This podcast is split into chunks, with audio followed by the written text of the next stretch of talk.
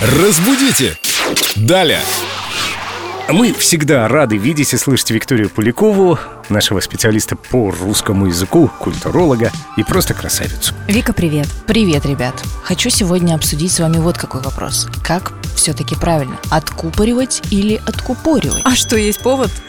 Повод есть. Знаешь, как говорят, летом организм человека должен состоять на 80% из вина и на 20% из черешни.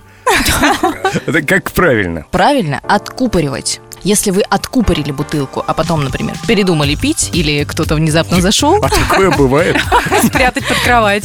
то нужно закупорить бутылочку и открыть ее в лучшее время. Мгм, То есть лучше использовать слово «открыть», если не уверен в ударении. Откупоривать. Ну, лучше, конечно, так, но мы же все-таки культурные люди, мы же и откупориваем все нарядно и ну, как правильно. знать, я не часто это делаю. Могу и сомневаться в ударениях. Ну, теперь ты знаешь, как называется это действие, и можешь совершать его чаще. Откупоривай. И зажигай.